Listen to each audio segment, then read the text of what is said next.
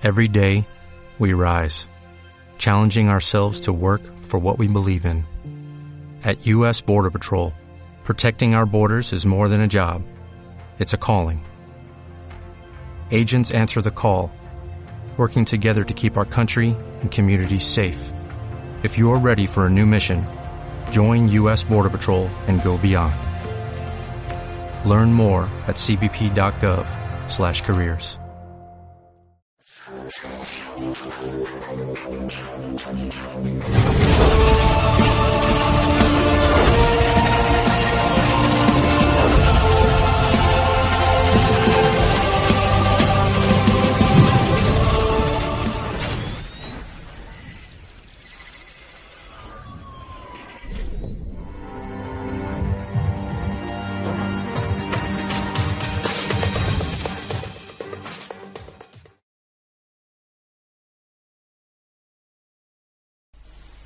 Hola y bienvenidos de nuevo a todos. Eh, este es el comienzo del curso segundo de Astrología Egoica llamado Consultor. El pasado curso, mm, el primero llamado de iniciado, se subió eh, tanto a la web de Astrología Egoica como a YouTube mm, a principios del año 2015 y espero que os haya sido satisfactorio. Empezamos este 2016 con el curso nuevo de consultor. Iré subiendo los vídeos poco a poco a lo largo de este año. En lugar de hacerlo todos en bloque, pues uno de vez en cuando según vaya pudiendo. Eh, este primer vídeo consta de tres partes. La primera es un poco de repaso de algunos conceptos eh, importantes del curso de iniciado eh, para que detectéis bueno, cómo está vuestro nivel, si vais bien eh, si al repasar los conceptos veis que no os acordáis o que falláis o que lo que comento pues es eh, eh, complicado para entenderlo, ¿de acuerdo? Pues entonces tenéis que volver a empezar con el curso iniciado y, revisarlo, ¿de acuerdo? los conceptos que hablemos a partir de ahora tienen que estar ya integrados, las casas, los aspectos, los signos astrológicos, los significados, ¿de acuerdo? Entonces, en este vídeo vamos a hacer tres partes. Primero, vamos a ver un par de cartas astrológicas para ver cómo andáis, para que bueno, pues esos conceptos sean fáciles y ya se pueda interpretar eh, unas primeras cartas natales. La segunda parte eh, está asociada a eh, describir algo que considero importante, lo llamo astrología fácil.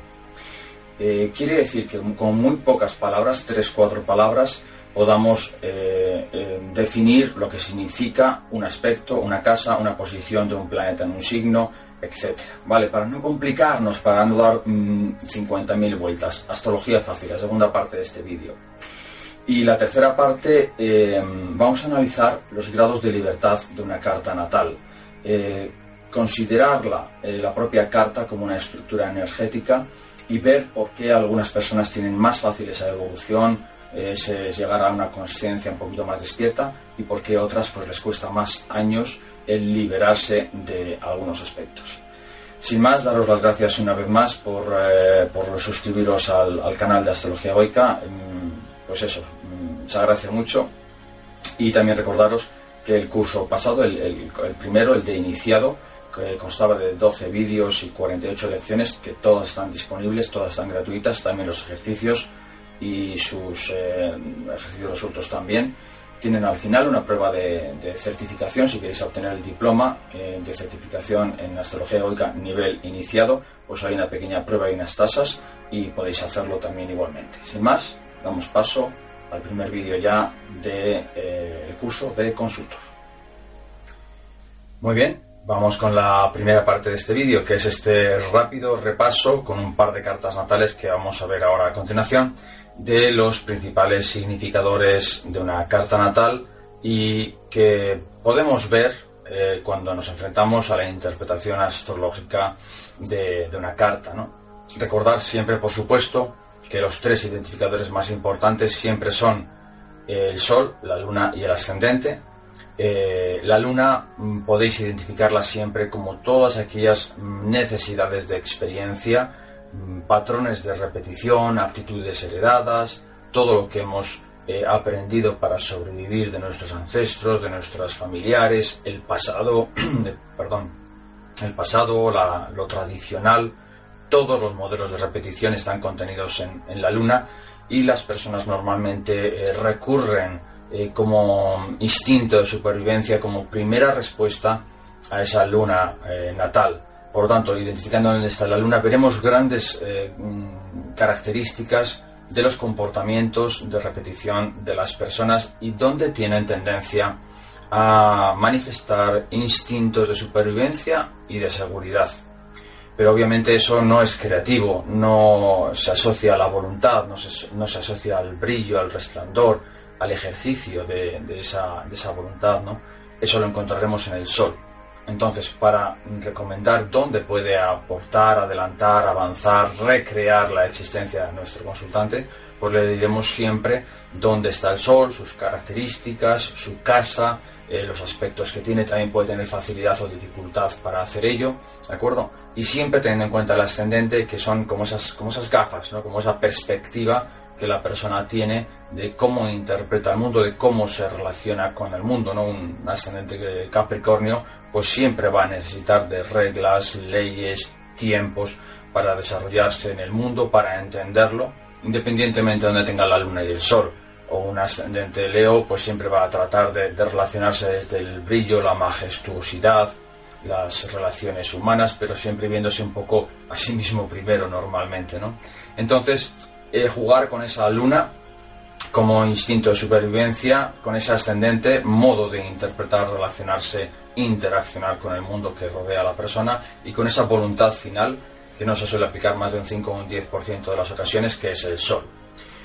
Teniendo esa estructura básica, ¿eh? Eh, sabiendo el significado, por supuesto, a estas alturas ya, de cada una de las casas astrológicas, de las 12 casas, sabiendo el significado de cada uno de los 12 signos del zodíaco, que son energías de fondo, vibraciones de fondo, donde esos planetas se expresan, y sobre todo, sobre todo, conociendo bien ya el significado de los cinco planetas personales, los dos sociales, que son Júpiter y Saturno también, y los transpersonales, Urano, Neptuno y Plutón, pues también se tienen que conocer ya a estas alturas que comenzamos el curso de consultor.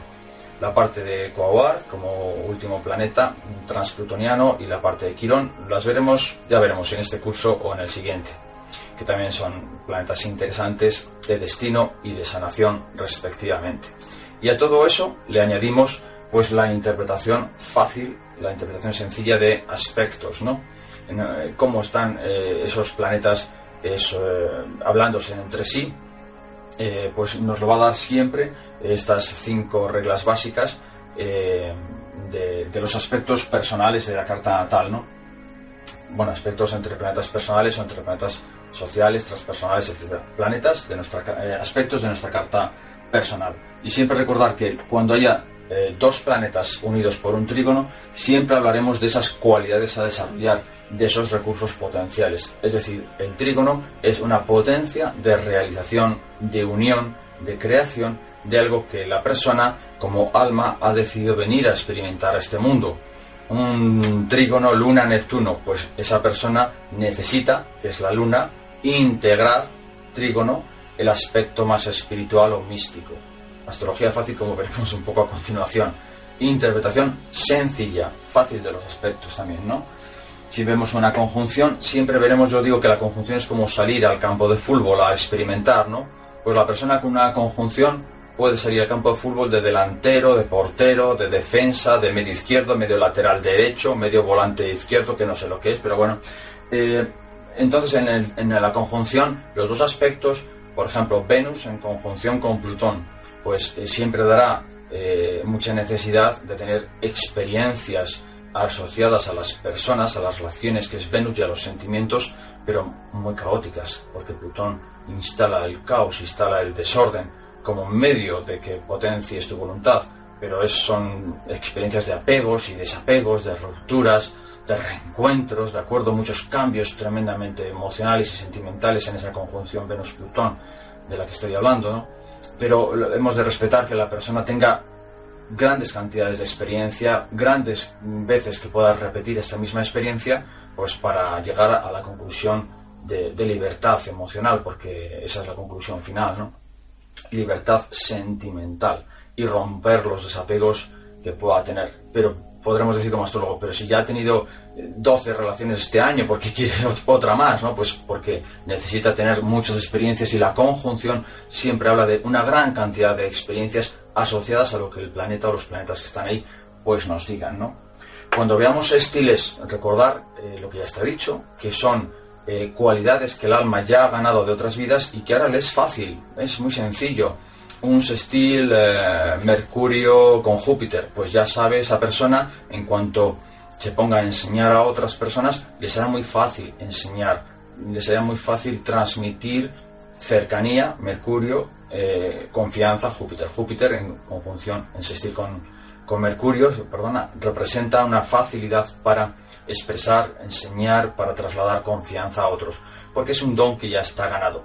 Simplemente una anotación más con los sextiles si la persona no lo expresa es porque no le ha activado. Pero es, en cuanto comience es muy sencillo. Todo no, es como en el trígono, que igual necesitas unos cuantos seis o ocho años para desarrollar esas cualidades. En el sextil se dan las cualidades prácticamente desde el minuto uno.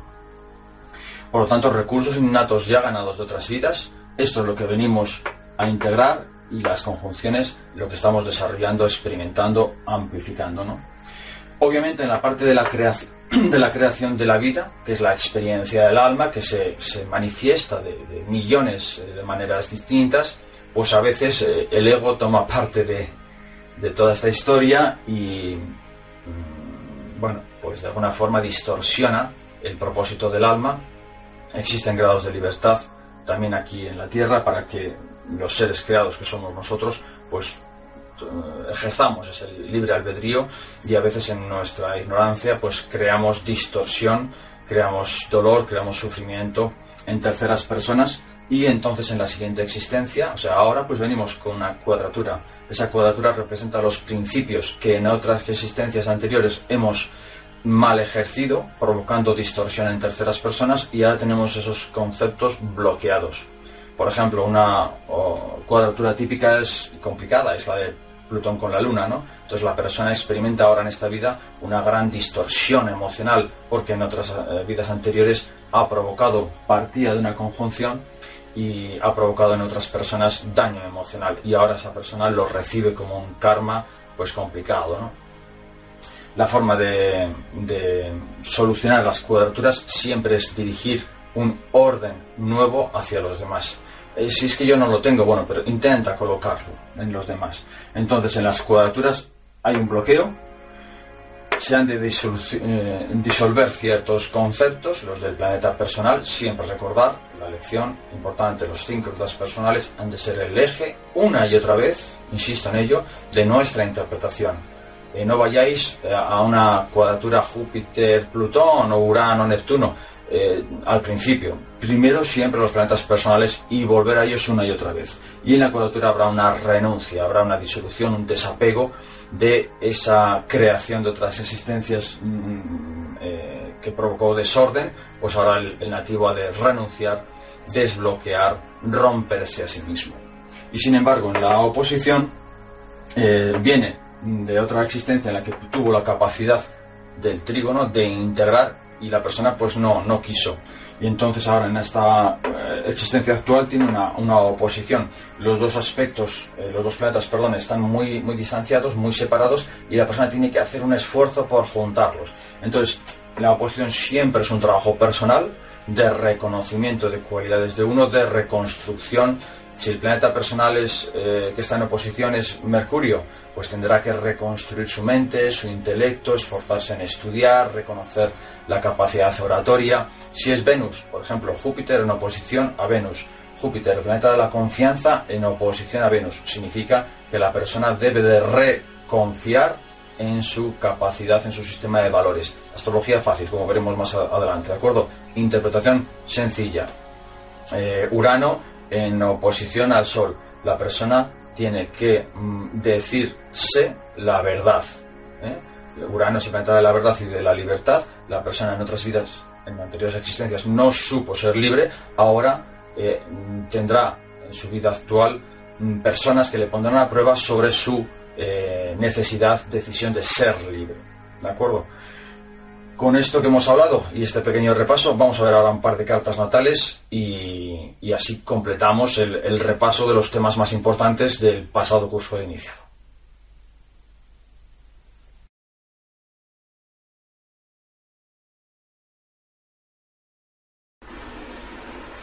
Muy bien, pues vamos a ver entonces un par de cartas de repaso del curso de iniciado y así damos continuidad y comienzo a este curso de consultor. En esta carta natal, ¿qué es lo que se puede ver? Siempre te recomiendo que pares un momento el vídeo y dediques 30 segundos a estudiar la carta. Si lo has hecho, pues has de haberte fijado ya en cuáles son los significadores más importantes. Como siempre decimos, el Sol lo tiene en Tauro, la Luna en Acuario, el ascendente en Cáncer. Sol, Luna y ascendente, tres aspectos muy importantes. Luna en casa octava, el Sol en casa onceava, el ascendente siempre marca la casa primera. ¿Qué es lo que esta persona repite mucho? Luna en casa octava, pues son repeticiones de miedos, porque está en la casa octava, a lo desconocido. Entonces aquí hay una mm, polarización entre la casa octava que marca lo desconocido y Urano que siempre marca lo nuevo, porque una luna en Acuario siempre es una luna una persona pues motivada a conocer lo nuevo, a descubrir nuevas facetas de sí misma, a indagar, a profundizar, ¿de acuerdo? Por estar en la casa octava. Eh, una luna en acuario en principio es muy liberal, pero estar en la casa octava y con estas cuadraturas podemos decir que esta persona realmente se manifiesta como una persona extrovertida y liberal, pues posiblemente no. Entonces podemos ver, insisto siempre de manera fácil, si la luna está bloqueada y está en este caso en una, una casa oculta, una casa eh, bueno, pues que hay que rascar bastante el fondo para llegar hasta ella, pues en este caso su luna, sus eh, respuestas más instintivas, más intuitivas serán de autoprotección y de ocultarse y de encerrarse en esta casa. Por tanto, aquí eh, siempre hablaremos de miedos a lo desconocido y un conflicto con todo lo que aparentemente sea nuevo, porque posiblemente lo rechace porque sea inseguro. Si nos damos al Sol, el Sol está en Marte, por lo tanto, en conjunción con Marte, por lo tanto, siempre mucha, mucha cantidad de energía y está en conjunción con su norte, con su destino. Siempre hablamos de que todos los planetas asociados al destino son muy importantes. Entonces, voluntad solar en Tauro, voluntad de seguridad, como luego hablaremos también en astrología fácil, ¿no? Voluntad, el Sol, de mantenerse seguro, pero a la vez Marte, eh, Martín impulsa a, la acción, a, la energía, al conflicto, ¿no? Eh, por lo tanto, aquí hay muchos conflictos entre la acción de Marte y la pasividad de Tauro. Querrá hacer, pero tendrá miedo a tomar esas decisiones porque la Luna manda mucho. Entonces, en esta carta natal, olvidad un poco a Neptuno, a Plutón, a Urano, olvidadles unos instantes. La, primera media hora tratad de identificar los aspectos más personales, o sea, las, dos luminarias, ¿de acuerdo? E interpretar cómo funciona esta persona, porque ya con estos cinco, estas cinco descripciones fundamentales tenéis un, patrón psicológico de cómo funciona la persona. De cara al destino, pues bien, ahí sí, podemos ver a este Sol, a esta luminaria, que le afecta a Neptuno. Por lo tanto, Neptuno en oposición al Sol le da todavía más inseguridad, más tendencia a, a encerrarse, ¿no? Se dice que en otras vidas Neptuno pues fue una persona muy indecisa, ¿eh? esta oposición. Entonces ahora viene a eh, confiar más en sí mismo. Neptuno, todo lo oceánico, viene a integrar las partes dispersas de sí mismo, ¿de acuerdo? Porque en otras existencias desconfió mucho de su capacidad intuitiva, por ejemplo. ¿eh? Entonces tendrá que dejarse guiar por su intuición e integrar los aspectos de Neptuno en su sol natal. Pero sobre todo, sobre todo esta carta astrológica siempre nos hablará y hay que empezar a trabajar siempre por la luna, por el aspecto, eh, los aspectos que recoge la luna. Una luna en la casa octava, empezaríamos por la casa octava va desde aquí hasta aquí, ¿de acuerdo? Entonces eh, empezaríamos a analizar mm, de esta persona qué miedos tiene, qué inseguridades tiene, experiencias de su pasado Luna ha tenido asociadas igual pues, a la muerte, que se le ha muerto algún familiar. ¿eh? Y estas cuadraturas siempre hablan de bloqueos.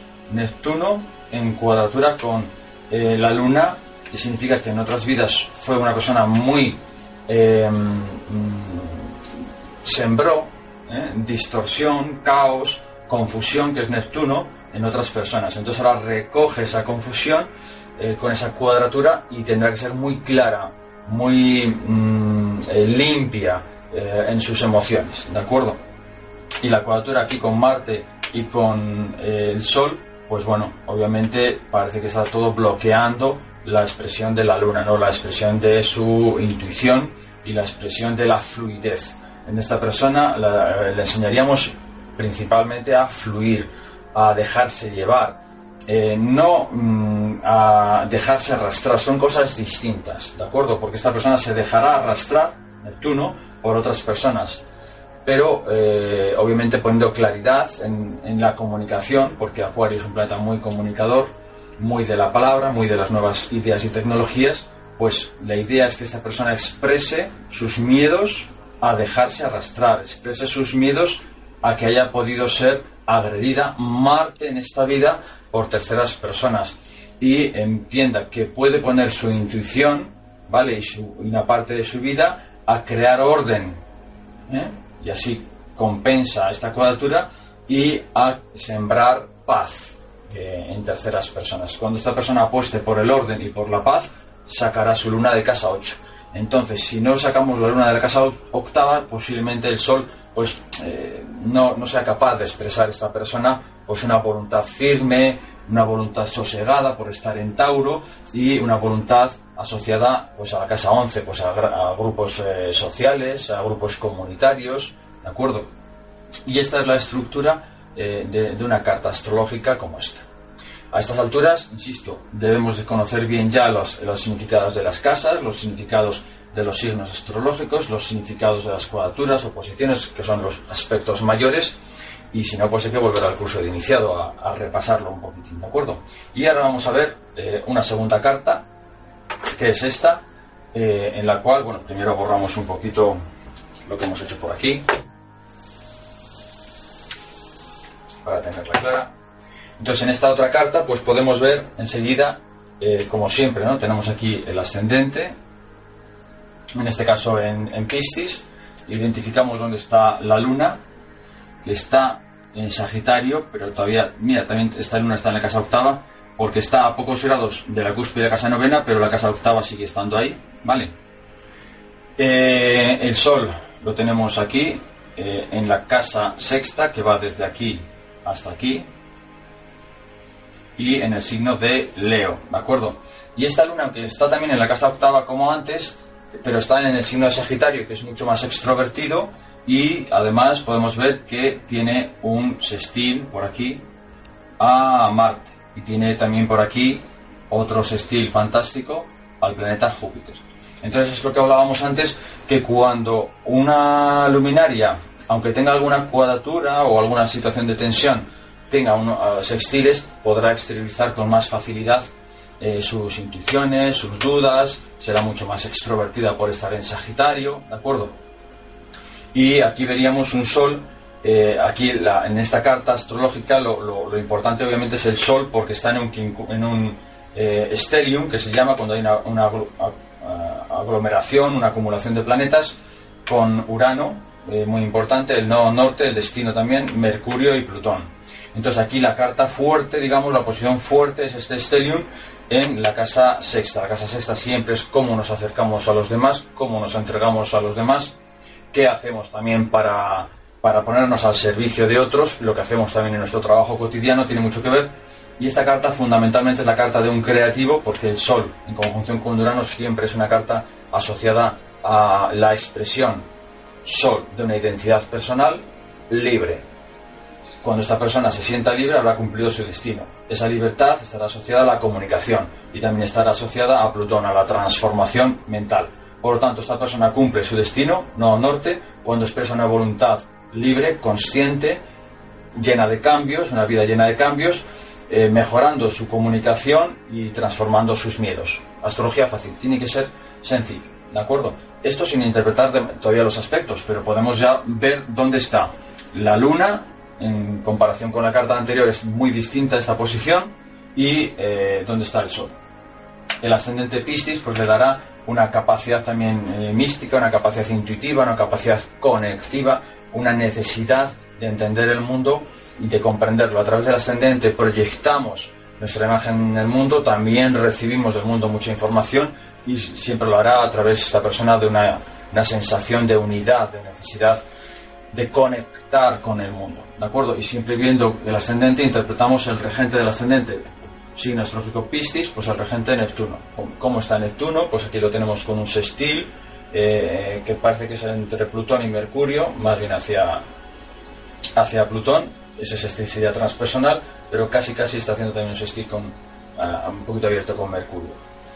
Y esto es una, una, interpretación de un par de cartas para que veáis que esta facilidad ya más o menos debe de estar eh, actualizada en vosotros para comprender cómo interpretar las partes más importantes de una carta, los significados de los aspectos, las casas y los signos astrológicos. ¿De acuerdo? Pues vamos a seguir un poquito más.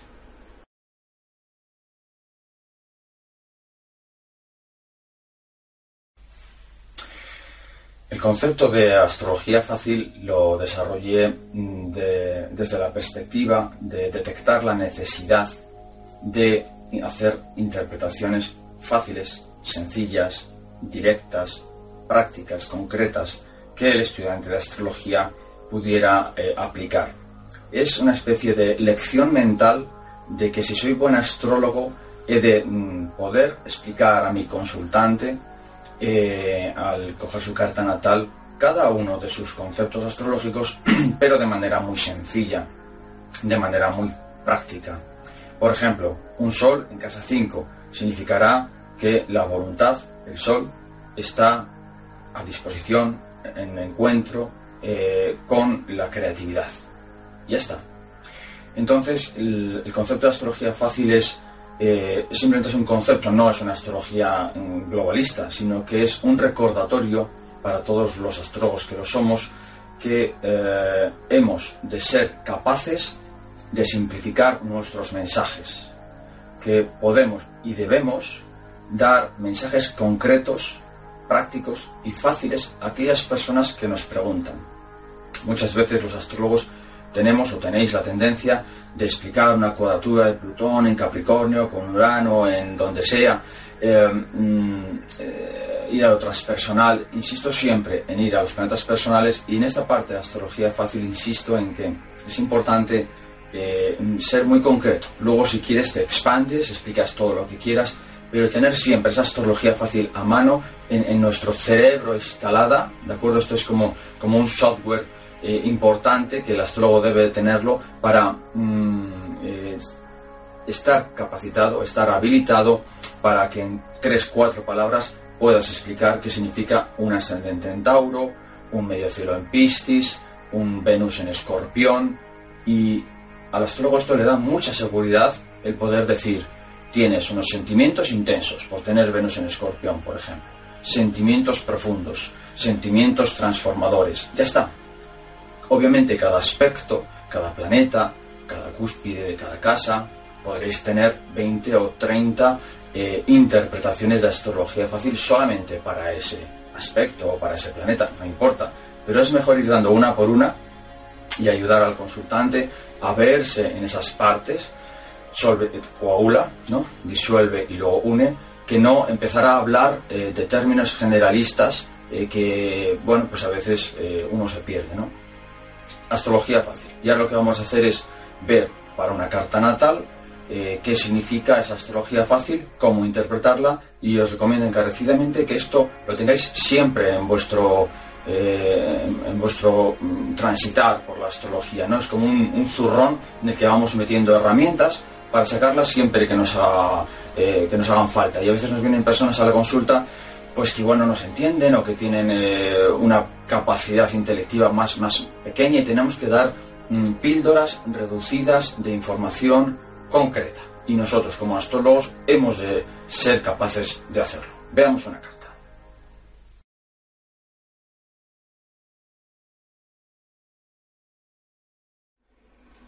Bien, cuando hablamos de astrología fácil, hablamos de integrar como astrólogos sencillez, facilidad, interpretación directa, eh, palabras concretas, mm, de tal manera que evitemos las ambigüedades, mm, las especulaciones, em, hacer que nuestro consultante o paciente le cueste interpretar las cosas, no, tiene que ser muy sencillo, ¿de acuerdo? Siempre llevar la astrología fácil en vosotros, en ese zurrón del que hablábamos, porque es importante eh, dar mensajes claros. Y como astrólogos, eh, algunos todavía iniciados o incipientes, debéis de enfrentaros a este reto eh, y superarlo, por supuesto. ¿Vale? Con la práctica, ser capaces de emanar lenguajes muy fáciles, 3, 4, 5, 6 palabras como mucho, para interpretar cada planeta en su signo y en su casa, cada aspecto astrológico, con 5 palabras, 6 palabras como mucho, ¿de acuerdo? Se puede hacer y veréis cómo os gusta y cómo disfrutáis de esta pequeña técnica. Siempre empezamos con el Sol, la Luna y el ascendente, ¿de acuerdo? Por ejemplo, si cogemos la posición astrológica del Sol, está en la casa 10 y en cáncer. Entonces, añadimos los significadores, las palabras clave del sol a los significadores, palabras claves de la carta de la casa, perdón, y ah, del signo astrológico. Y entonces podemos decir voluntad ambiciosa. Dos palabras, porque está en la casa 10. La casa 10 es la de Capricornio y Capricornio siempre aspira a levantarse, a elevarse, a llegar más alto. Por lo tanto, persona con una voluntad ambiciosa. Voluntad ambiciosa sería una, una, una de las 30, 40, 50 interpretaciones de astrología fácil que podemos hacer para esta posición. Podemos juntar más, por ejemplo, eh, de voluntad ambiciosa, podemos decir decisiones intuitivas, porque el Sol está en cáncer. Entonces sus decisiones eh, han de ser basadas en un signo astrológico de agua, y el agua es muy intuitiva, decisiones intuitivas asociadas a lo laboral, porque está en la casa décima. Entonces ya tenemos tres. Aspecto, perdón, eh, luminaria, planeta, signo astrológico y casa, donde está colocada. Decisiones intuitivas laborales. Tres palabras y hemos juntado tres temas. Una palabra, un tema, un tema, una palabra decisiones intuitivas a nivel laboral. De esta manera nos, nos, aseguramos en dar mensajes muy concretos. ¿De acuerdo? Si vamos a la luna, por ejemplo, la luna aquí está sobre el ascendente, en, Libra. ¿eh?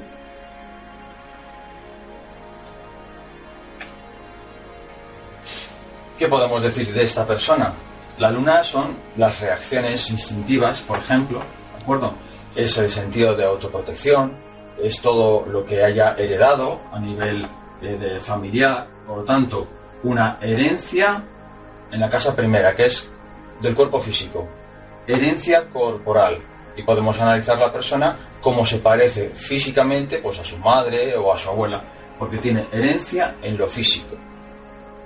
La luna son reacciones, reacciones en Libra. ¿Cómo serán las reacciones de esta persona? Pues reacciones armoniosas. No se enfadará de repente tendrá un estallido con una luna en Libra. Seguramente será muy complicado que esta persona tenga un estallido. Luego veremos un poquito a Marte si quieres. Pero en principio la luna son reacciones armoniosas, reacciones de equilibrio, reacciones pausadas. ¿De acuerdo? Obviamente si analizamos la, la oposición con Marte,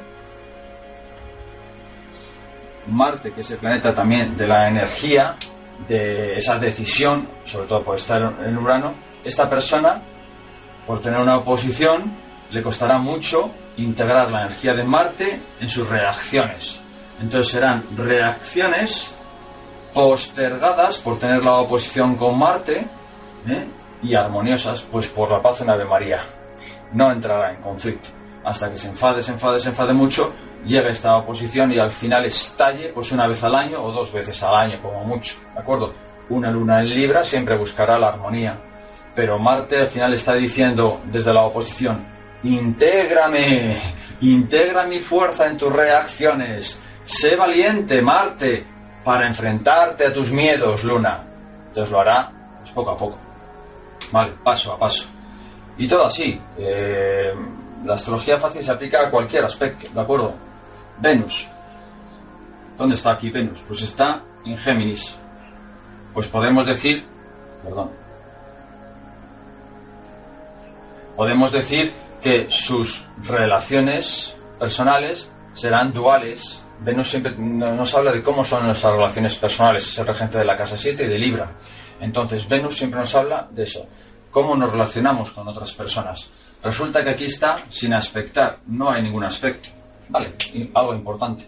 Pero Venus en Géminis, ¿de qué nos hablará? De unas relaciones personales duales. Relaciones de comunicación con personas que te alimenten o alimenten a esta persona las ideas, eh, la fertilidad en la comunicación, porque Géminis es un planeta muy movido, muy dual, muy inquieto, por lo tanto son relaciones inquietas, ¿de acuerdo? La persona pues que puede cambiar de relación con cierta facilidad. Está en la casa novena, ¿por qué está en la casa novena? Porque la casa novena, la cúspide de la casa novena empieza aquí, por lo tanto toda esta zona es la casa novena. ¿Cómo es Venus en la casa novena? Relaciones idílicas, porque la casa novena especula, tiene planificación de futuro, mira hacia el futuro, relaciones de futuro. Es una persona que, conoce a alguien en un viaje y, espera durante meses y meses y meses a que le escriba una carta o se relacionan así un año o dos años a distancia, viéndose un par de veces al año. Relaciones de futuro. Astrología, fácil. Hemos de ser capaces de interpretar y empezar siempre por los cinco planetas personales, Sol, Luna, Venus, Mercurio y Marte. Con esta astrología le aplicáis la casa, le aplicáis el signo astrológico y le aplicáis los aspectos por este orden o si queréis combinarlo. Pero luna en la casa, luna en el signo, luna con aspectos. Dificultad para integrar su fuerza. Ya está.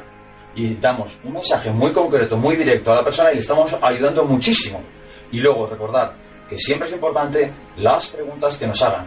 No podemos o no debemos contestar a lo que no se nos pregunte. Y además, la solución la debe de encontrar esa persona. No debemos de ser Em, personas que, demos la solución a priori. La solución la debe de encontrar el propio paciente. Ha de llegar él o ella a la conclusión. Simplemente con esta astrología fácil le dices un dato, le das una autopista, la persona debe de recorrer esa autopista. No somos quienes le debemos de llevar de la mano. Recordémoslo siempre porque no tenemos que hacer el trabajo de nadie. Somos informadores, interpretadores de un plano, un plano sagrado, un plano que funciona, un plano que ha sido decidido antes del nacimiento. Por lo tanto, somos los descodificadores de, eh, del destino de las personas, pero no quienes lo ejecutan ni somos los responsables de su destino. Por lo tanto, demos una información precisa, concreta, práctica, útil, directa, pero es la persona la que la integrará o no la integrará, la que la aceptará o la rechazará. Ahí nosotros no entramos para nada.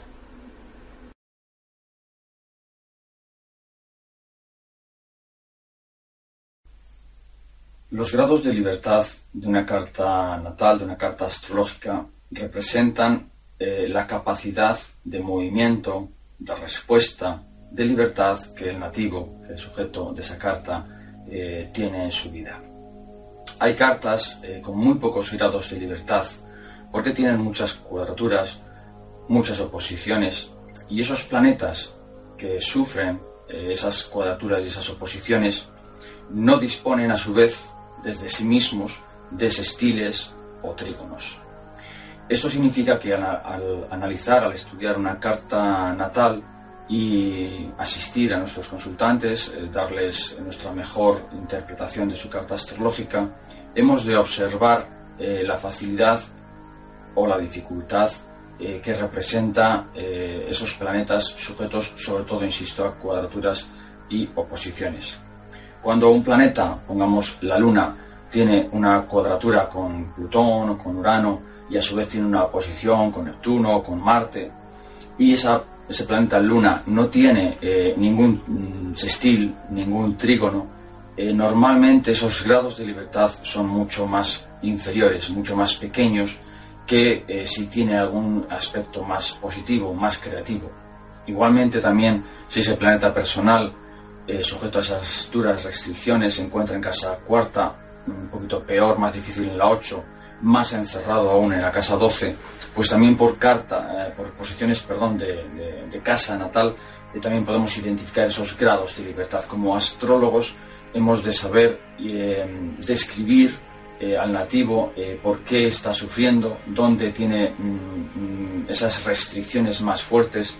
Para cualquier restricción, para cualquier cuadratura, para cualquier oposición, siempre hay soluciones, están ahí, hay mantras, hay, recomendaciones, siempre hay una luz para toda oscuridad, siempre hay una salida, ¿de acuerdo? Pero a veces el nativo no la ve, nosotros como astrólogos tenemos la responsabilidad de verlo, de estudiar esa carta y de saber identificar dónde está el origen del sufrimiento de la persona, dónde está eh, esa, compulsión, esas tensiones, esa ignorancia y eh, saberle dar las mejores píldoras de luz, de libertad, de movimiento, de acción, de decisión, de soluciones. Entonces, este concepto de grados de libertad es importante porque, perdón, si yo tengo muchos estiles y muchos trígonos, pues no tendré problemas. Si no lo hago por la izquierda, lo haré por la derecha. Si no lo hago eh, con amigos, lo haré en soledad. Si no lo hago en una casa, lo haré en otras. Pero hay muchas cartas que obviamente pues tienen muchas tensiones y pocos grados de libertad.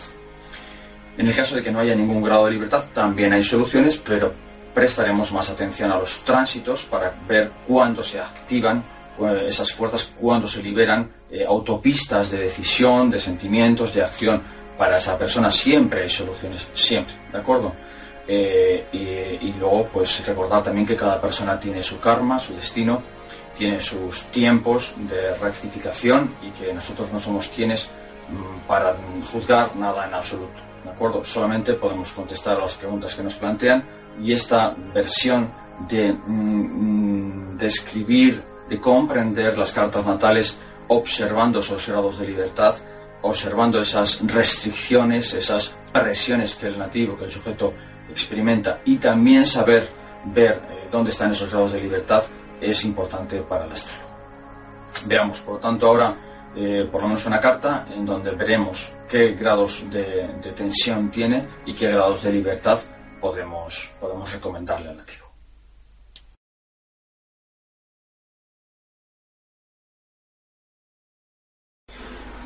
Comprender la versión energética de una carta astrológica es muy importante.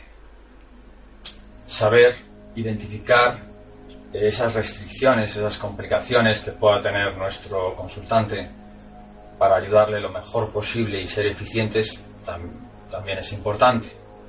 Quiero decir que como no hay dos cartas iguales, con esta herramienta de los grados de libertad puedes identificar dónde están los problemas más acuciantes, donde la persona con esas cuadraturas y oposiciones puede estar sufriendo más tiempo y donde le puedes eh, ayudar con, soluciones eficientes. Entonces, mm, atenderemos la carta astrológica natal tal y como está y en el caso de que no tenga ninguna salida, ninguna liberación, ningún grado de libertad, ningún aspecto positivo, quiero decir, entonces Mm, abriremos el campo de los tránsitos, aunque esto sí vendrá en elecciones posteriores, ¿de acuerdo? Siempre nos vamos a fijar sobre todo en los, planetas personales, ¿no? En este caso tenemos eh, aquí al, Sol, está en la casa 5, que comienza aquí y termina aquí. Entonces el Sol lo tenemos en Aries y lo tenemos sujeto a una oposición fuerte con la otra luminaria que hay en la astrología, que es la Luna. Entonces, esta persona sentirá una división, eh, que es la oposición es una división entre sus intuiciones y su voluntad. Sentirá, posiblemente son padres, que son la luna y el sol, el padre y la madre, eh, en conflicto entre ellos. Cuando hay una cuadratura, los padres llegan a divorciarse. Con una oposición, los padres suelen estar en conflicto constante. Y ese conflicto lo hereda el niño o la niña.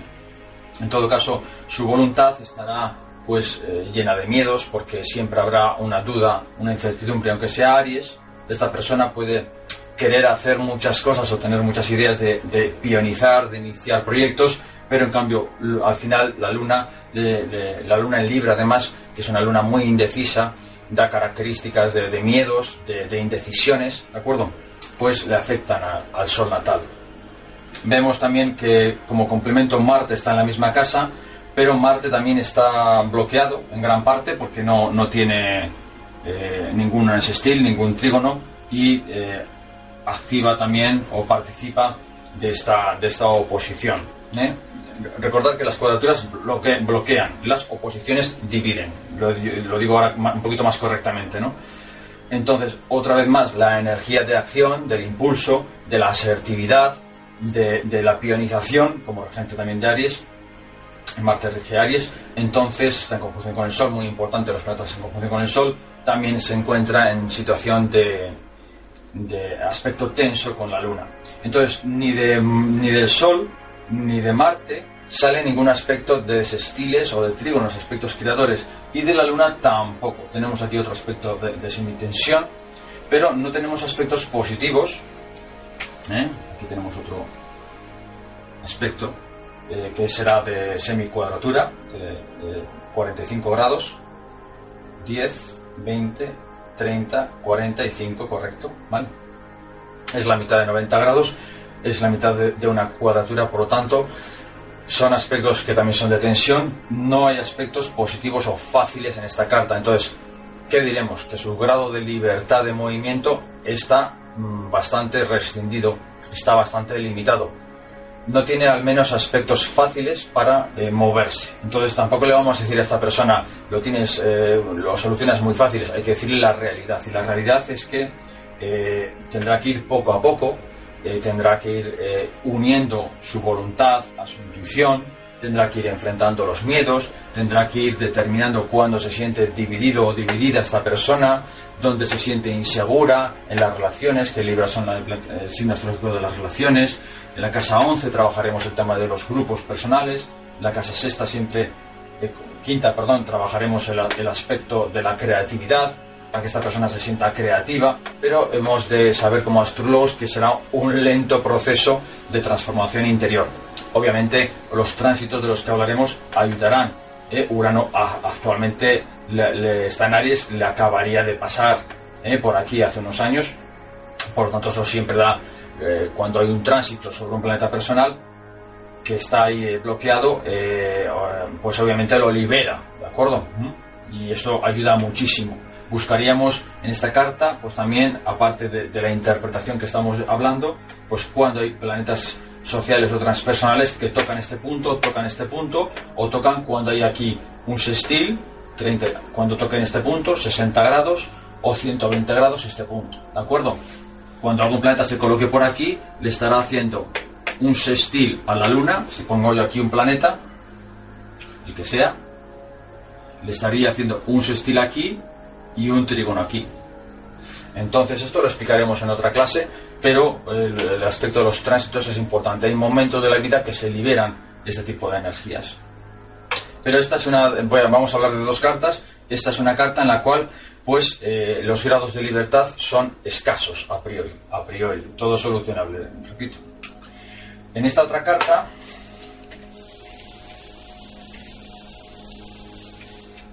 en esta otra carta, en cambio, podemos ver enseguida cómo eh, el Sol, bueno, se encuentra en casa 12, en Sagitario, tiene también eh, aquí una oposición importante con Júpiter, ¿de acuerdo?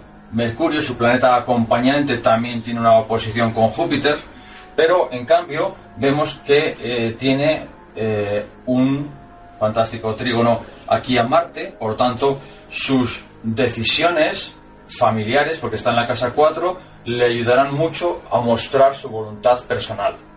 Entonces, y, su acompañante Mercurio, pues también tiene el mismo trígono hacia aquí, ¿no? Entonces, este Sol que a priori puede estar tensionado porque Júpiter, esta persona le falta confianza, Júpiter en oposición al Sol, le falta confianza en su voluntad y se encierra en la casa 12. Tiene tendencia a encerrarse en sí mismo, pero con un poquito de empuje desde el hogar, pues sacará su acción, será, pues yo qué sé, esta persona cuando alguien le necesite en su hogar, pues se volcará, pondrá su energía marciana a funcionar y saldrá de la casa 12, saldrá del retiro. Entonces, tenemos grados de libertad a través de los estiles y de los trígonos. Y si vamos a la luna, pues vemos lo mismo, la luna está en la casa 8. Hoy estamos con las lunas en la casa 8. Bueno, no ha sido premeditado, ¿eh? Empezamos el año con la luna en la casa 8. Está bien esto. Entonces, volvemos a lo mismo. ¿Qué aspectos de tensión tiene? Pues es verdad, tiene una oposición desde Venus, que está aquí en la casa segunda. Venus en casa segunda siempre nos habla del, sistema de valores, por lo tanto, una persona cuyo sistema de valores pues afectará negativamente en principio a su eh, inspiración, a su intuición. Una luna en la casa octava siempre es una luna muy mística, muy mágica, ¿no?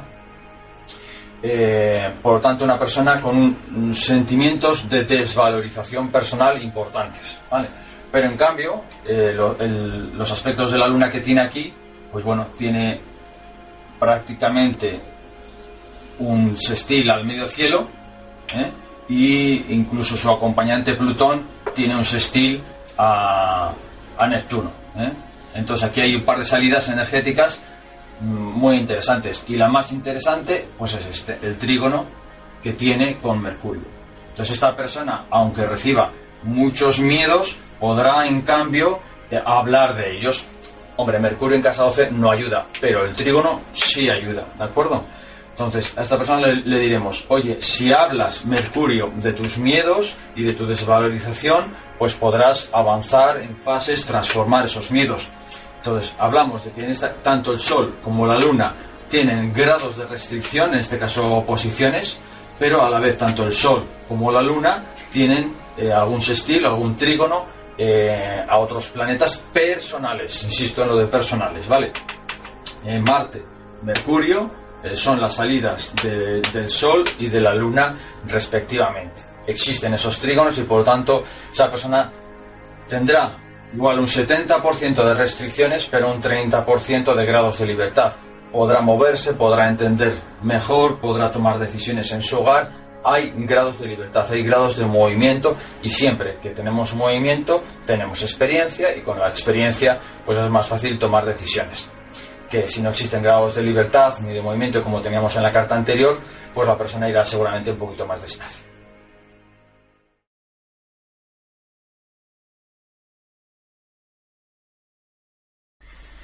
Bueno, pues hasta aquí este primer vídeo del curso de consultor. Espero que os haya sido útil y en la página de astrologiaegoica.com podéis encontrar, entrando si queréis como invitados, porque está todo así abierto para todos, em, la mm, documentación de este curso. Hay un PDF sobre la división de la esfera terrestre y varias actividades, varios ejercicios para que ha- hagáis, para que desarrolléis unas preguntas para introspección personal.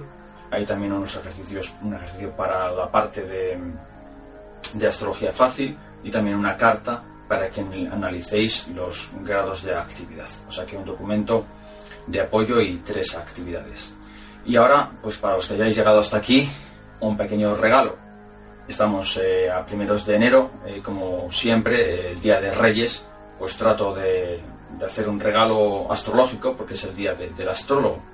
Así que este día 6 de enero de 2016 estaré disponible para cualquier persona de manera absolutamente gratuita a través de Skype. Mi identificador eh, lo tenéis también en la página web, os lo recuerdo, Joshua-S-Santos. A través de Skype podéis consultarme tanto vuestras propias cartas natales como la carta natal de algún eh, nativo, cliente que tengáis, que igual os cueste, o cualquier tema asociado a esta formación, ya sea del pasado curso de iniciado o de este de consultor que hemos iniciado. Será el 6 de enero entre las 10 de la mañana y las 7 de la tarde, hora local de Madrid, hora española. Si me ponéis un correo electrónico, eh, porque seáis, eh, viváis en otros países con diferencias horarias, sobre todo Sudamérica, que sé que me veis mucho, un saludo, pues me ponéis un correo electrónico a astrologiaegoica.gmail.com, ¿de acuerdo? Yo os contestaré y os daré una cita para ese día. Serán eh, intercambios de información, nos veremos por Skype eh, en sesiones de 20 minutos, ¿de acuerdo? Para que pues haya el mayor número posible de personas que podamos entablar una, una conversación eh, y espero veros. Un saludo y gracias por estar ahí.